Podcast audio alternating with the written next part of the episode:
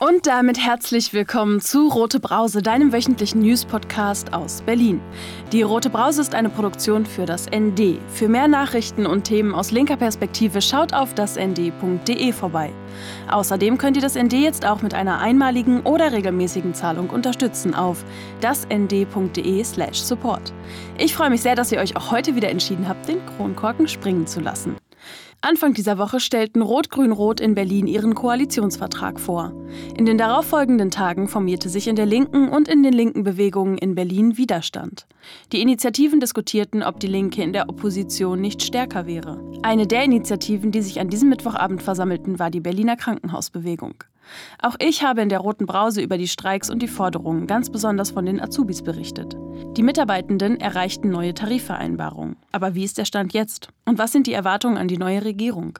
Dazu hört ihr mehr im Mittelteil dieser Roten Brause-Folge. Zunächst zu den News der Woche. Mein Name ist Marie Hecht, es ist Freitagnachmittag und das sind die Meldungen. Koalition. Diesen Montag haben SPD, Grüne und Linke ihren Koalitionsvertrag mit dem Titel Zukunftshauptstadt Berlin der Öffentlichkeit präsentiert. Auf über 150 Seiten haben die drei möglichen Regierungsparteien niedergeschrieben, was sie sich für die kommenden fünf Jahre in Berlin vorstellen können. Schwerpunkte sind Wirtschaftsansiedlungen, mehr Klimaschutz und eine nachhaltige Sozialpolitik. Trotz der Corona-Krise und großer Löcher im Haushalt will Rot-Grün-Rot künftig an seiner Investitionsoffensive festhalten. Neben der Fortsetzung der Schulbauoffensive soll es auch verstärkt Investitionen im Verkehrsbereich, bei der energetischen Gebäudesanierung, bei Polizei und Lehrerinnen geben. In der Berliner Linkspartei formierte sich nach Veröffentlichung des Koalitionsvertrages interner Widerstand gegen die Regierungsbeteiligung in einer rot-grün-roten Koalition. Teile der Neuköllner Linken initiierte den Aufruf Hashtag Nein zum Koalitionsvertrag. Darunter auch linken Fraktionspolitiker Ferhat Kocak. Vor allem erkenne ich eine sehr starke Gentrifizierungspolitik in diesem Koalitionsvertrag. Beginnt mit einer Bewegung, in der ich die letzten Jahre auch aktiv war. Die Hermannplatz-Initiative. Der Karstadt am Hermannplatz soll jetzt abgerissen werden. Trotz Parteitagsbeschluss wurde dem rechten Immobilienmogul René Benko die Erlaubnis erteilt. Und äh, hinzu kommt, dass natürlich nicht nur dadurch, dass dort jetzt neu gebaut wird, alles teurer wird und Menschen weggentrifiziert werden, auch die ganzen Shisha-Bar-Razzien, die jetzt durch die Aufstockung der Polizei auch nochmal on top anders ablaufen werden. Dann kommt sozusagen die Videoüberwachung an kriminalitätsbelasteten Orten. Diese gesamte Schikane durch die Polizei in der Innenstadt ist eine Politik der Gentrifizierung und eine Politik, um eigentlich die Innenstadt Berlins so zu haben am Ende wie London und Paris und dass die Menschen, die hier nicht willkommen sind, für diese Idee von einer Innenstadt an die Ränder ziehen sollen. Und dagegen bin ich und deshalb bin ich auch gegen diesen Koalitionsvertrag. So fordert Kotschak bei einer Podiumsdiskussion diesen Mittwochabend. Berliner Aktivistinnen, Initiativen und Bewegungen der Linken hatten sich mit der Fragestellung versammelt, was sie von einer rot-grün-roten Regierung erwarten würden. Ich denke, wenn die Linke eine Regierungsverantwortung annimmt, dann sollte sie sich dieser Verantwortung bewusst sein und sollte sich auch dessen bewusst sein, dass sie wahrscheinlich nicht mehr so scharfe Kritik üben kann, sondern eben selbst handeln muss und wenn die Linke das nicht kann, dann ist sie wahrscheinlich in der Opposition besser aufgehoben. Egal an welcher Stelle sie aber gerade ist, sollte sie eben die Diskursmacht und das, worüber gesprochen wird und was beschlossen wird, so ein bisschen in die Hände der Bewegungen geben, die es gerade gibt. So Annalena Füg von Fridays for Future. Was ich besonders schwach am Koalitionsvertrag finde, ist, dass sich nicht auf ein Datum für eine Klimaneutralität in Berlin geeinigt werden konnte und es Vorstellungen gab zwischen 2035, 40 und 45, was alles zu spät ist und jetzt einfach gar kein Zieldatum genannt wurde. Wir aber ein Zieldatum brauchen, weil 1,5 Grad eben nicht verhandelt werden kann und auch jetzt schon Menschen unter der Klimakrise leiden und wir jetzt handeln müssen und uns da ganz, ganz klare Ziele und Limits setzen müssen. Meint Annalena Füg von Fridays for Future. Wirtschaft. Die Umsätze im Berliner Gastgewerbe haben sich in den vergangenen Monaten deutlich erholt. Vom Vorkrisenniveau sind sie allerdings noch weit entfernt. Seit April steigen die Erlöse in der Hauptstadt wieder, nachdem sie während des bis weit ins laufende Jahr andauernden Lockdowns stark eingebrochen waren. Das geht aus den aktuellen Daten des Amtes für Statistik Berlin-Brandenburg hervor. Demnach erreichten die Erlöse im September vorerst das höchste Niveau seit Ausbruch der Pandemie. Die Gastronomie allein verzeichnete im Vergleich zum Vor-Corona-Jahr 2019 Umsatzeinbußen von mehr als 51 Prozent. Bei den Beherbergungsbetrieben lag der Umsatzverlust bei gut 65 Prozent. Bäume. Nur 6 Prozent der Bäume in Berlins Wäldern sind gesund. Das geht aus dem Waldzustandsbericht 2021 hervor, den Umweltsenatorin Regine Günther Grüne diesen Montag in einer Online-Pressekonferenz vorstellte. Den Berliner Wäldern mangele es weiterhin trotz stärkerer Regenfälle in diesem Jahr an Wasser. Seit 2018 liegen die Niederschläge in der Region regelmäßig deutlich unter den langjährigen Mittelwerten. Riga 94. Diesen Donnerstag begann der erste Prozess vor dem Amtsgericht Kreuzberg gegen die MieterInnen des Hausprojektes in der Riga Straße 94. Die Klägerseite, eine Briefkastenfirma, verlangt die Räumung einer Wohnung im umkämpften Haus. Die Besitzverhältnisse sind bisher ungeklärt. Der Rechtsanwalt und Verteidiger der MieterInnen Benjamin Hersch sagte diese Woche gegenüber ND, dass davon auszugehen sei, dass die Vollmacht der Eigentümerin nicht legitimiert ist. Schon seit Jahren setzen sich die Berliner Gerichte damit auseinander, ob der Anwalt Markus Bernau von der britischen Briefkastenfirma Lafon Investments Limited die Eigentümerin des Hauses ausreichend bevollmächtigt vertreten darf. Auch der zuständige Richter bezweifelte am Donnerstag die Eigentümervollmacht und entsprechende Zulässigkeit der Klage. Er forderte die Kläger dazu auf, eine notariell beglaubigte Urkunde über Existenz und Firmensitz der Lafon Investments Limited zu beauftragen. Ansonsten müsse das Gericht selbst ein Gutachten in Auftrag geben, um zu entscheiden, ob es die Klage überhaupt zulasse oder nicht. In den kommenden Monaten stehen im Konflikt um die Miet- und Eigentumsverhältnisse in der Riga Straße 94 zahlreiche Verhandlungen vor Gericht an. Verschenke doppelte Solidarität zu Weihnachten. Mit dem ND Geschenk-Abo bekommen deine Liebsten drei Monate lang die Wochenendausgabe des ND nach Hause geliefert. Außerdem können sie täglich unsere Tagesausgabe als E-Paper lesen. Als Dank bekommst du 250 Gramm Soli-Kaffee von uns. Damit unterstützt du nicht nur das ND, sondern auch die Frauenkooperative Aprolma aus Honduras. Für insgesamt nur 45 Euro. Mehr Infos auf dasnd.de slash Weihnachtsaktion. Ihr hört die Rote Brause und das waren die Wochenmeldungen aus linker Perspektive. Die Berliner Krankenhausbewegung hat in den letzten Monaten ordentlich Druck gemacht. Auch ich habe in der Roten Brause darüber berichtet. Am Ende konnten sie mit ihren Streiks neue Tarifvereinbarungen in den landeseigenen Kliniken erreichen. Mit Julia Dück von der Rosa-Luxemburg-Stiftung habe ich darüber gesprochen, welche Veränderungen im Berliner Gesundheitswesen jetzt noch nötig sind.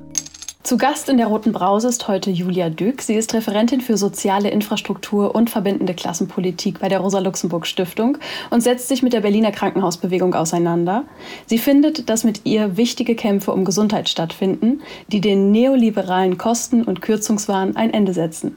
Herzlich willkommen in der Roten Brause, Julia Dück. Hallo, danke für die Einladung. Schön, dass du da bist. Ja, die Berliner Krankenhausbewegung hat vor den Berliner Wahlen mit ihren Streiks extrem Druck gemacht und unter anderem neue Tarif Tarifverträge bewirkt. Jetzt könnte man doch meinen, dass politisch alles geklärt ist.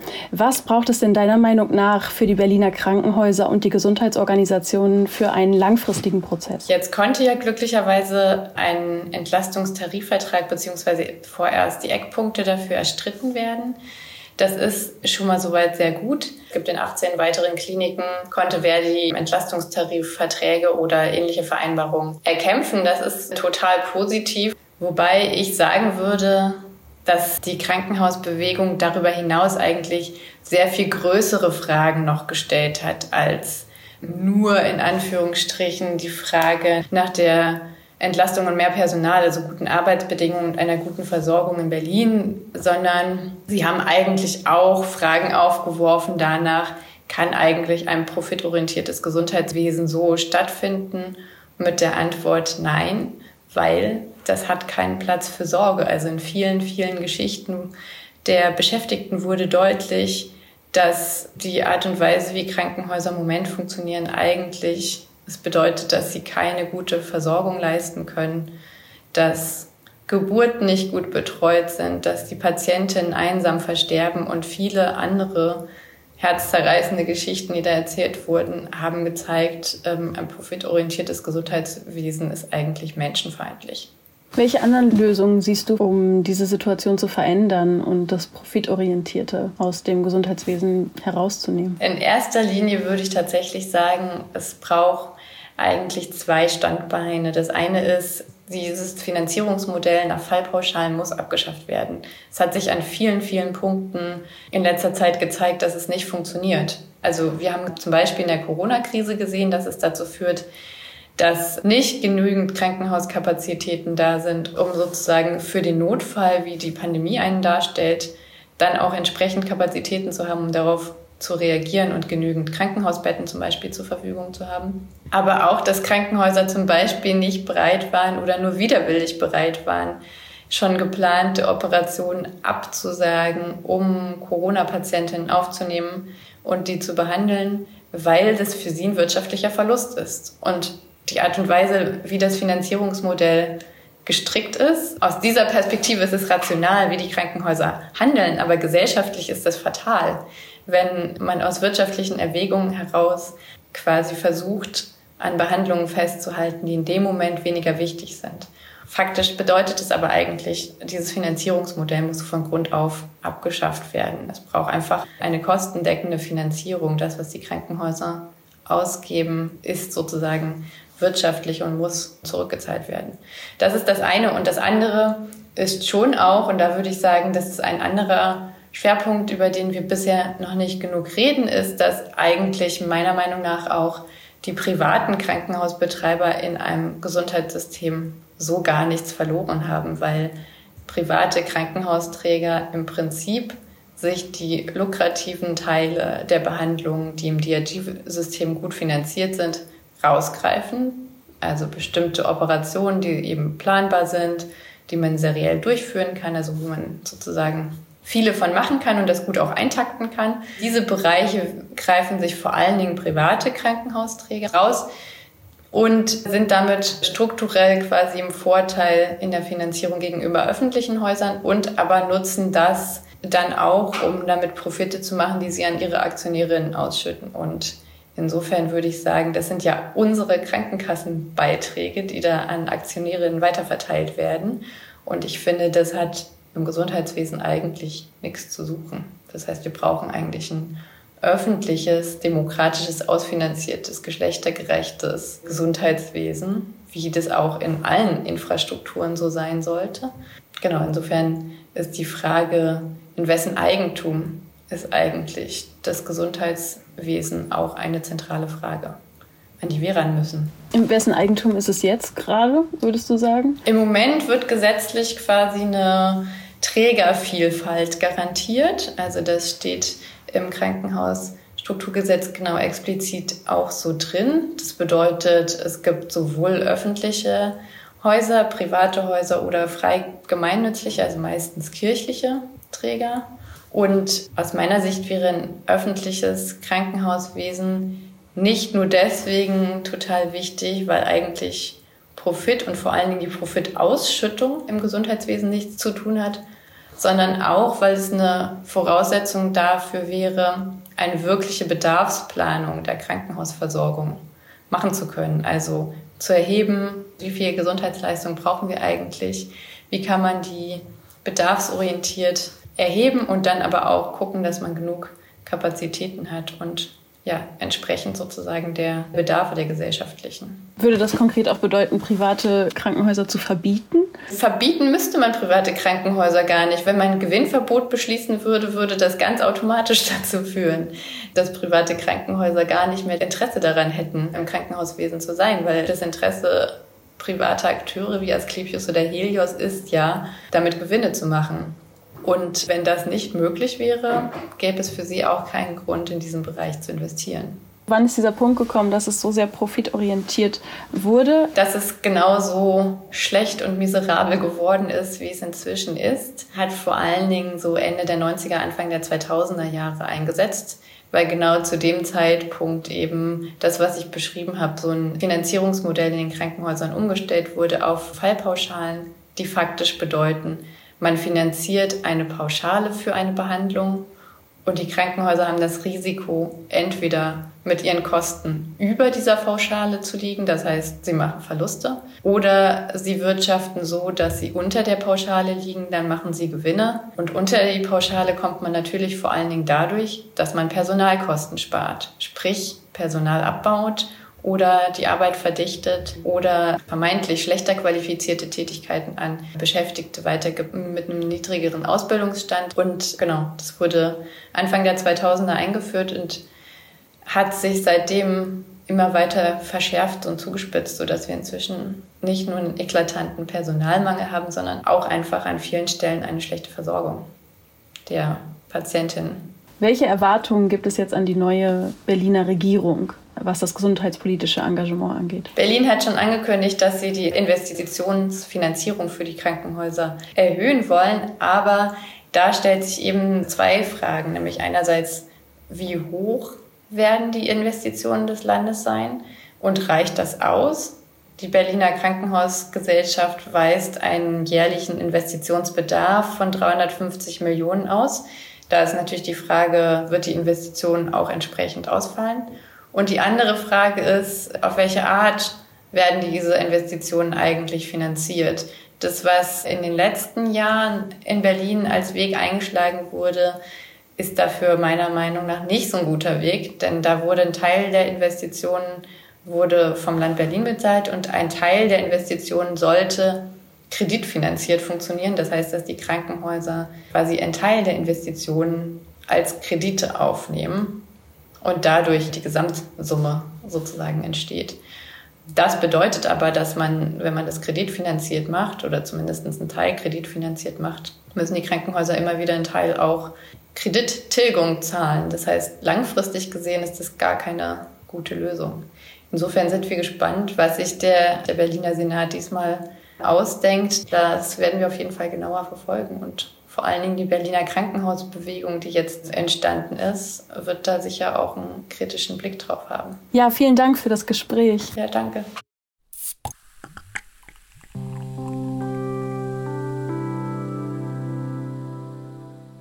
Die rote Brause kannst du jetzt übrigens auch trinken, dank freundlicher Unterstützung durch Ostmost. Die Berliner Getränkemarke steht für ökologische Systemveränderung in der Landwirtschaft und einen nachhaltigen Umgang mit Ressourcen. Außerdem gehen 20 Cent pro verkaufter Rote Brauseflasche an den Verein Women in Exile. Wie du den Rote Brause Podcast sonst noch unterstützen kannst, erfährst du auf dasnd.de slash support. Schreib uns auch gerne an podcast.nd-online.de. Und jetzt zum Kommentar der Woche. Der kommt wie immer direkt aus der Redaktion des ND. Diese Woche wünscht sich ND-Muckefuck und Klimaredakteurin Luisa Theresa Braun mehr Tempo bei den Klimazielen. Stadt Berlin. Das haben sich SPD, Grüne und Linke für die kommenden fünf Jahre auf die Fahnen geschrieben. Eine Zukunft gibt es nicht ohne Klimaschutz. Und daran möchte sich die neue Regierung laut ihrem Koalitionsvertrag auch messen lassen. Das Mitte-Links-Bündnis bekennt sich zu einer Reihe längst überfälliger Maßnahmen für die Hauptstadt von der Verankerung des Klimaschutzes in der Berliner Verfassung über die Einberufung eines Klimabürgerinnenrats bis hin zu einer fossilfreien Wärmeversorgung. So soll der Kohleausstieg möglichst vor 2030 gelingen und Klimaneutralität zumindest schneller als gesetzlich vorgegeben. Laut einer Studie des Fraunhofer Instituts wäre es möglich, die Wärmeversorgung Berlins bis 2035 klimaneutral zu machen, allerdings nur, wenn schon vor 2028 keine fossilen Brennstoffe mehr verfeuert werden. Im Koalitionsvertrag wird dem Steinkohlekraftwerk Reuter West allerdings noch bis spätestens 2028/29 Zeit gegeben. Für einen ambitionierten Klimaschutz wirkt das doch sehr auf Kante genäht. Dennoch finden sich auch viele positive Ziele in dem rot-grün-roten Papier. Fernwärme- und Gasnetz sollen rekommunalisiert, Beteiligungsmöglichkeiten durch die Genossenschaft Bürgerenergie Berlin gestärkt und sozialverträgliche energetische Sanierungen vorangetrieben werden. Mit dem Ziel, die seit 2020 beschlossene Charta Stadtgrün endlich umzusetzen, Grünflächen besser zu pflegen und Versiegelungen auszugleichen, erfüllt der Koalitionsvertrag sogar einige Forderungen eines Bündnisses von Natur- und Umweltschutzverbänden. Zudem sollen bis 2026 sichere Fahrrad- und Fußwege geschaffen werden. Die neue Umgehungsstraße im Osten, TVO, wird zumindest inklusive Rad- und Schieneninfrastruktur gebaut. Das Zielnetz für den Ausbau der Straßenbahn soll aber noch fast 30 Jahre brauchen. Das motiviert wohl kaum zum baldigen Verzicht auf private Fahrzeuge. Die Richtung stimmt, aber das Ziel liegt noch in zu entfernter Zukunft. Das waren die sprudelig-spritzigen Brausen-News dieser Woche. Aus Berlin, aus linker Perspektive. Rote Brause, der News-Podcast des ND. Von und mit Marie Hecht, jeden Freitagnachmittag. Aktuelle Meldungen findet ihr täglich im Blatt oder auf dasnd.de. Alle Folgen vom Rote Brause Podcast findet ihr überall da, wo es Podcasts gibt und unter dasnd.de slash rotebrause. Und nicht vergessen, abonnieren, informieren, weitersagen und austrinken. Folgt der Roten Brause auf Spotify, abonniert sie im Apple Podcast oder kauft euch eine Flasche Rote Brause am Franz-Mehring-Platz 1. Und bitte hinterlasst uns bei iTunes unbedingt Bewertungen und eure Kommentare. Wenn ihr sonst noch was loswerden wollt, schreibt eine Mail an podcast.nd-online.de. Ich mache jetzt Feierabend. Prost!